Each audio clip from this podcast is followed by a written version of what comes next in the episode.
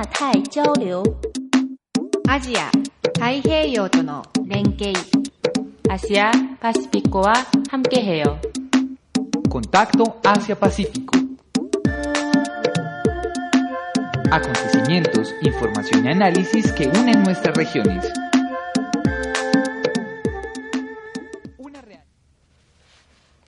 Le damos la bienvenida a nuestros oyentes a una nueva emisión de Contacto Asia Pacífico, el programa radial del Centro de Estudios Asia Pacífico, emitido a través de Acústica, la emisora web de la Universidad de AFIT. Yo soy Juan Felipe Duarte y me acompañan en cabina Natalia Bedoya, Lorena Muñoz y Andrés Tarazona. Natalia, cuéntanos, ¿qué pasó un día como hoy en Asia? El 6 de marzo de 1946 se firmó un cese al fuego entre Vietnam y Francia para tomar decisiones sobre la región Indochina. En este documento, Francia reconoció a Vietnam como un Estado libre. Desafortunadamente, el tratado solo postergó el conflicto, porque a finales del mismo año se desató la Primera Guerra Indochina.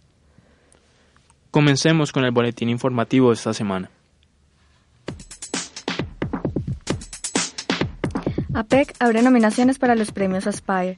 El pasado 28 de febrero, APEC inició el proceso de nominación al Premio Científico de Innovación, Investigación y Educación Aspire. Este año, el tema de Aspire será Tecnologías Inteligentes para una Sociedad Saludable. El ganador recibirá 25 mil dólares para invertir en su proyecto. Estas acciones refuerzan el interés que tiene APEC en incentivar el uso de tecnologías digitales para impulsar el comercio y el surgimiento de pequeñas y medianas empresas. Todo esto se está llevando a cabo desde Port Moresby, en Papúa Nueva Guinea.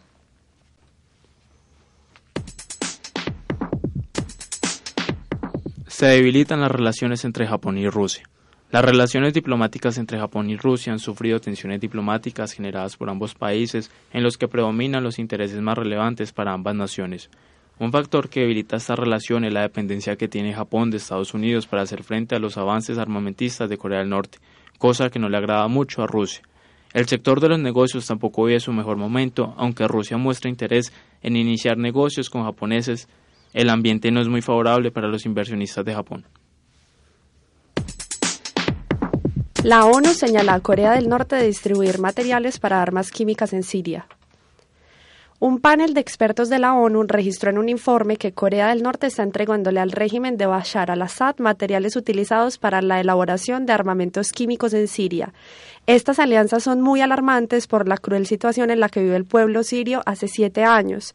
La población muere en medio de enfrentamientos de grupos insurgentes contra el régimen que ataca a los civiles incluso con armas químicas.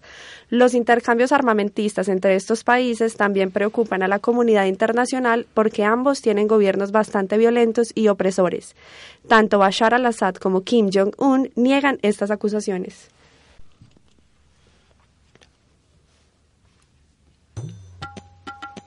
Continuamos esta emisión de Contacto Asia Pacífico con un despliegue informativo en el que se profundizaremos en la relación entre Estados Unidos y China. Escuchemos la intervención del doctor Pablo Chavarría sobre la importancia de la relación entre estos países. El doctor Chavarría es el director del Centro de Estudios Asia Pacífico y del Instituto Confucio. Las relaciones entre China y los Estados Unidos son las relaciones más importantes entre países que existen en el siglo XXI. Podríamos decir que la paz del mundo dependerá de la forma como China y los Estados Unidos manejen esta relación. Hoy en día, para China, Estados Unidos es el mercado de exportación más importante que existe en el mundo. Adicionalmente, China es tenedor de una suma importante representada en bonos del Tesoro de los Estados Unidos. Por otra parte, los grandes conglomerados empresariales americanos tienen todos inversiones en China, porque China es el mercado en crecimiento más importante del mundo. Ahora hablemos de los tipos de gobierno. La República Popular China distribuye el poder en tres pilares fundamentales que ya hemos mencionado en Contacto Asia-Pacífico, el partido, el ejército y el Estado. Con esta distribución de poder podríamos pensar que hay regulaciones entre estas tres fuerzas. Lo que pasa es que todas están bajo el mando de una sola persona que es Xi Jinping. Esto significa que el mandatario ocupa los tres cargos fundamentales en la toma de decisiones de China. Xi Jinping es presidente de la República, secretario general y presidente de la Comisión Militar Central. A grandes rasgos, China funciona bajo un sistema socialista en el que el Partido Comunista de China es el eje dirigente de todo el pueblo chino. Y es que si hablamos de Estados Unidos, encontraremos que su sistema de gobierno es prácticamente el polo opuesto de China. Estados Unidos se constituye como una república presidencial y federal, y aunque el presidente se sitúa a la cabeza del gobierno, sus poderes están limitados. En Estados Unidos existen tres poderes básicos en los que se soporta la Constitución. Nos va a sonar familiares porque son los mismos que tenemos en Colombia, el Ejecutivo, el Legislativo y el Judicial. Este sistema evita la tiranía porque ninguna rama es más fuerte que las otras.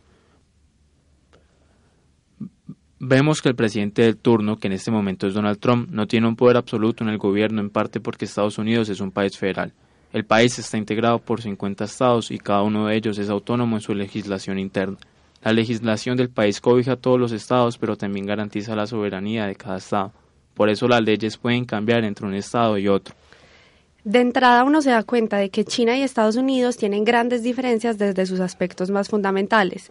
Este contraste se agranda y empieza a tener implicaciones importantes porque estamos hablando de dos países que son potencias mundiales, que ambos apuntan a liderar alianzas económicas similares y que se interesan en tener una presencia fuerte en las zonas geopolíticas más importantes del mundo. Justo ahora hay varios temas que agrandan las tensiones entre Estados Unidos y China. Muchos radican en alianzas económicas. La llegada de Donald Trump a la Casa Blanca trajo muchos retrocesos en su relación comercial con América Latina. Una muestra de ello es la incierta situación actual del Tratado de Libre Comercio de América del Norte. El objetivo de este tratado es reducir costos en el intercambio de bienes entre Estados Unidos, Canadá y México. Este acuerdo lo firmaron en 1992 y planteaba un plazo de 1.500 años para la eliminación total de barreras aduaneras entre los tres países miembros.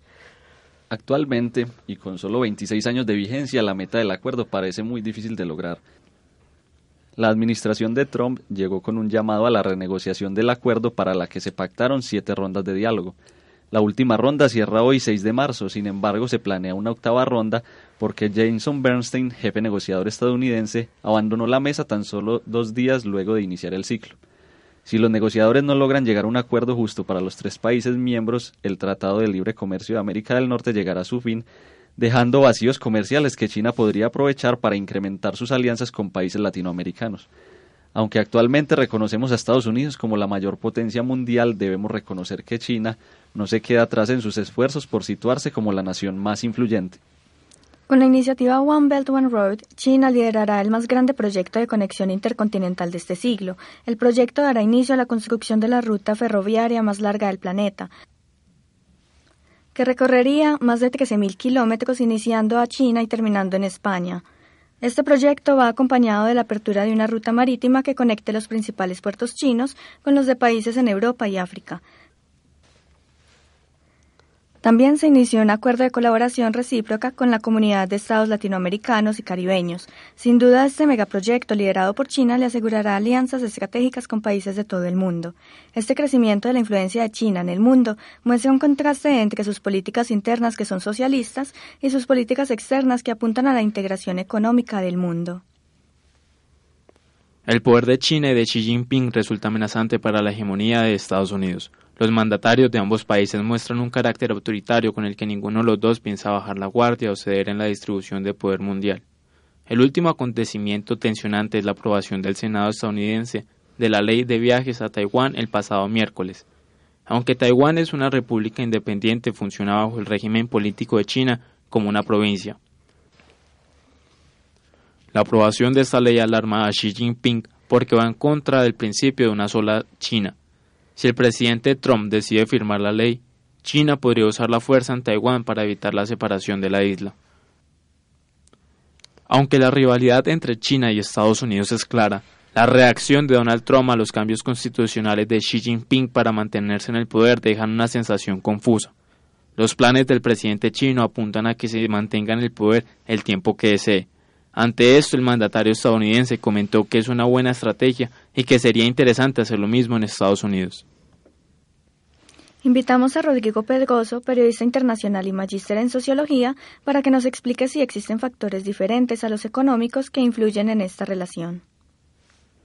Yo diré que de una manera bien general, lo que se ha asistido sobre todo los últimos tres años, dos años, es un aumento de tensiones en esos diversos frontes donde hay la relación entre China y Estados Unidos. Es decir, la economía se aumentó la tensión en la parte militar, se aumentó la tensión en la parte diplomática, se aumentó la tensión en la parte científica, se aumentó la tensión y así va. Es importante que pensemos las relaciones bilaterales desde distintas facetas de cada país. El docente Pedroso nos va a contar por qué la ciencia es un factor relevante en este caso. Este año fue la primera vez en que China pasó a Estados Unidos en número de papers publicados, es decir, en la parte científica. Ya vemos que China tuvo un avance gigantesco en la última década y que ya empieza a dar frutos. Entonces, lo que se estima es que en los próximos 10, 20 años China puede pasar a Estados Unidos como el país en el mundo que más produce ciencia. Eh, obviamente el número de papers es solamente una, un indicativo de lo que es la producción académica, pero es un indicativo importante en términos de cantidad, ya tiene un estofo grande, ya tiene como una base académica grande y ahora van a empezar a mejorar la calidad. Entonces eso también pone Estados Unidos en pie, porque el motor del crecimiento económico, el motor del avance del mundo es la tecnología y la tecnología está sumamente eh, conectada con el avance académico, o sea, el número de patentes, el número de nuevos descubrimientos, el número de nuevos productos, los tipos de los nuevos productos, todo pasa por la academia, no hay tecnología de punta sin la academia involucrada. También existen tensiones generadas por el avance militar de China o de Estados Unidos. Escuchemos al profesor Rodrigo qué tiene para decir con respecto a esto. En la parte militar hay como dos grandes problemas que, que han eh, venido a la valla en los últimos dos años, que es el mar del sudeste asiático, el mar de China y obviamente la península de Corea. Eh, diez años atrás se resultaría impensable un aumento de tono entre ambos países por esas regiones.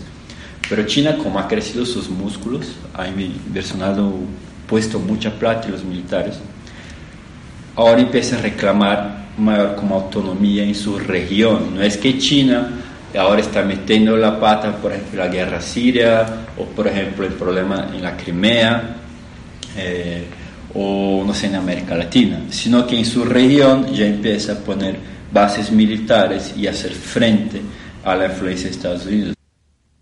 Eh, China es lo que está causando, por ejemplo, la tensión en el mar del sudeste asiático, porque está montando bases militares, haciendo islas artificiales en este mar para poner, para tomarlo para sí, por así decirlo. O sea, es un mar que tiene mucho petróleo, mucho, mucha pesca, mucho gas natural y hay una parte que es un área internacional que todos pueden explotar. Lo que China hace es como conquistar, crear bases artificiales ahí, poner como eh, bases militares con barcos, navíos, aviones, y de ahí expandir.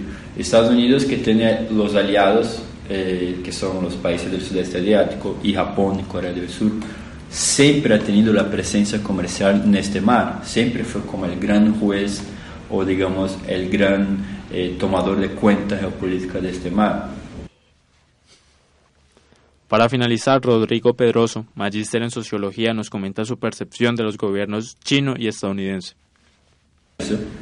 Ahora tiene un presidente que es isolacionista, proteccionista.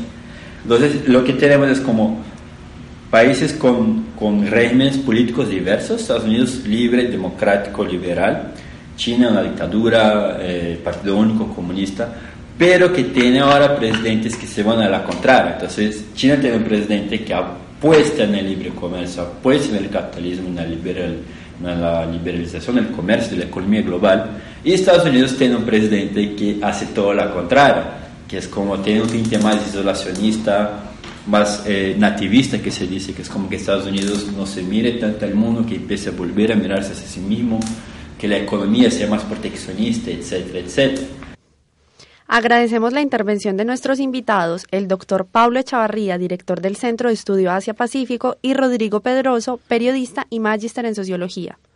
También le agradecemos a nuestros oyentes por acompañarnos en una nueva emisión de Contacto Asia-Pacífico. Los esperamos la próxima semana con más información de la región.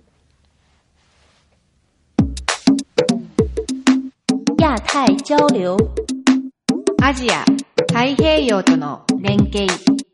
아시아 파시피코와 함께해요. Contacto Asia Pacífico. Acontecimientos, información y análisis que unen nuestras regiones.